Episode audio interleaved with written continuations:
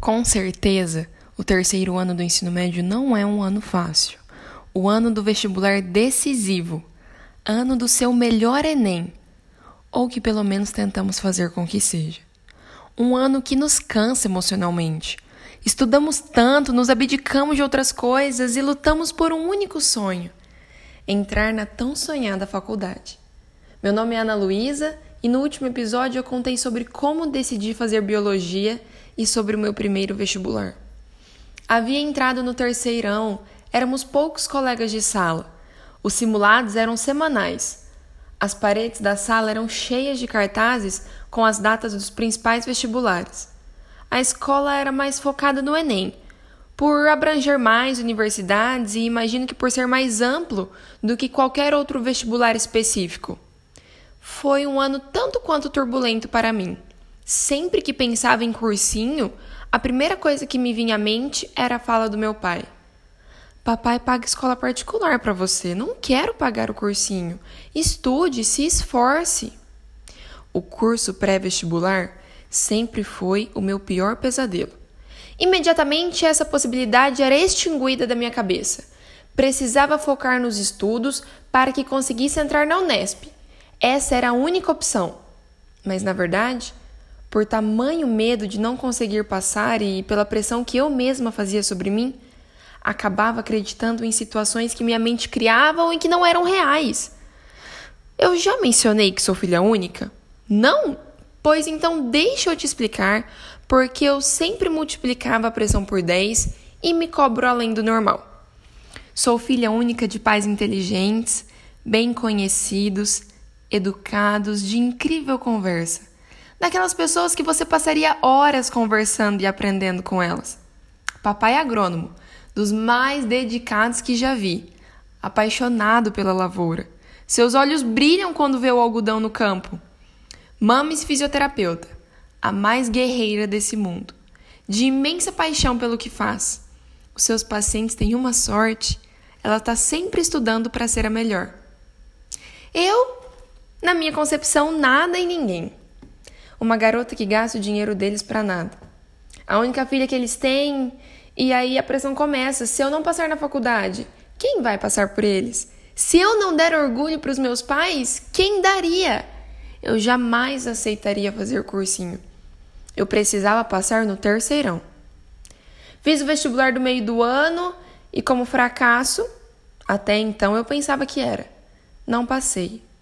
Me apavorava todas as vezes que pensava que só tinha mais uma chance o vestibular do fim do ano.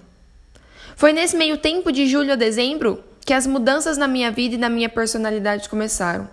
Eu comecei a ser ruim comigo mesma. Comecei a me culpar e a me julgar. Não conseguia olhar a vida, os amigos e os vestibulares da forma que deveria. Em vez de ser a menina feliz que eu era, Comecei a chorar todos os dias, pensando no cursinho que ainda nem havia chegado. Em vez de ser sonhadora, como até então eu era, desisti dos meus sonhos que ainda não tinha nem começado a lutar para que se realizassem. Eu encarei a faculdade como fim.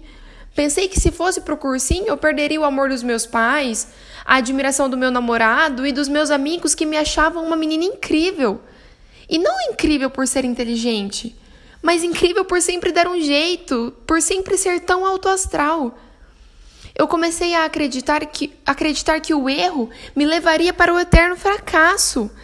Errar no vestibular e não passar assim que saísse do ensino médio me faria uma pessoa burra para sempre.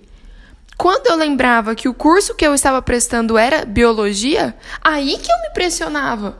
Pessoas que vão para o cursinho querem medicina, medicina para um, um curso tão fácil como esse que eu estou prestando, não tem necessidade de um curso pré-vestibular. Seria humilhante ir para o cursinho dizendo que eu não passei em biologia. Ai, depois de me machucar tanto e de fazer tão mal a mim mesma, de me perder em quem eu era, o medo se tornou tão grande que começou a ameaçar o meu sono, as minhas amizades, o meu relacionamento em casa, o meu namorado, a minha igreja, os ministérios. O medo se tornou doença. Eu não gosto desse termo, eu não gosto nem de falar, mas a ansiedade tomou conta de tudo que havia em mim. A síndrome do pânico era real. e as criações terríveis de todas as coisas ruins que existem no mundo tomavam conta da minha mente como uma nuvem negra que cobria os meus pensamentos e, consequentemente, a minha visão. Eu só conseguia ver o lado negativo das coisas. Durante o terceirão, eu fui ao médico inúmeras vezes para nada. Eu sentia tudo. Os pensamentos negativos eram tantos, tão fortes, como montanhas que não se movem, que eram capazes de gerar em mim sentimentos reais. Eu sentia dores, eu tinha sintomas de inúmeras coisas terríveis que minha mente já imaginavam de forma tenebrosa. Não me agrada nem de lembrar, comentar ou imaginar. Eu fui no oftalmo, no otorrino, no ginecologista e eu sempre ouvia a mesma coisa. É tudo emocional. O último vestibular do ano chegou. Já havia feito o Enem, que não me importava tanto. Aliás, não me importava nada. Só a Unesp seria capaz de dar orgulho para os meus pais. Pelo menos era isso que eu tinha certeza. O pior fim de ano que eu tive. Esse era o sentimento que havia no meu coração.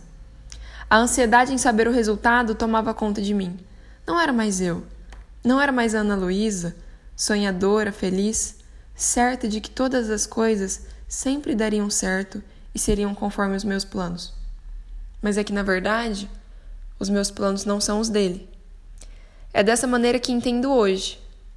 Eu não passei no vestibular. Por mais que eu soubesse o suficiente para passar, eu não passei. Eu não tinha psicológico para fazer uma prova. O meu plano não era ir para o cursinho, mas os planos de Deus são maiores e nenhum deles nunca será desfeito. No próximo episódio eu vou te contar como cheguei no pré-vestibular, como me adaptei ou não à cidade morena.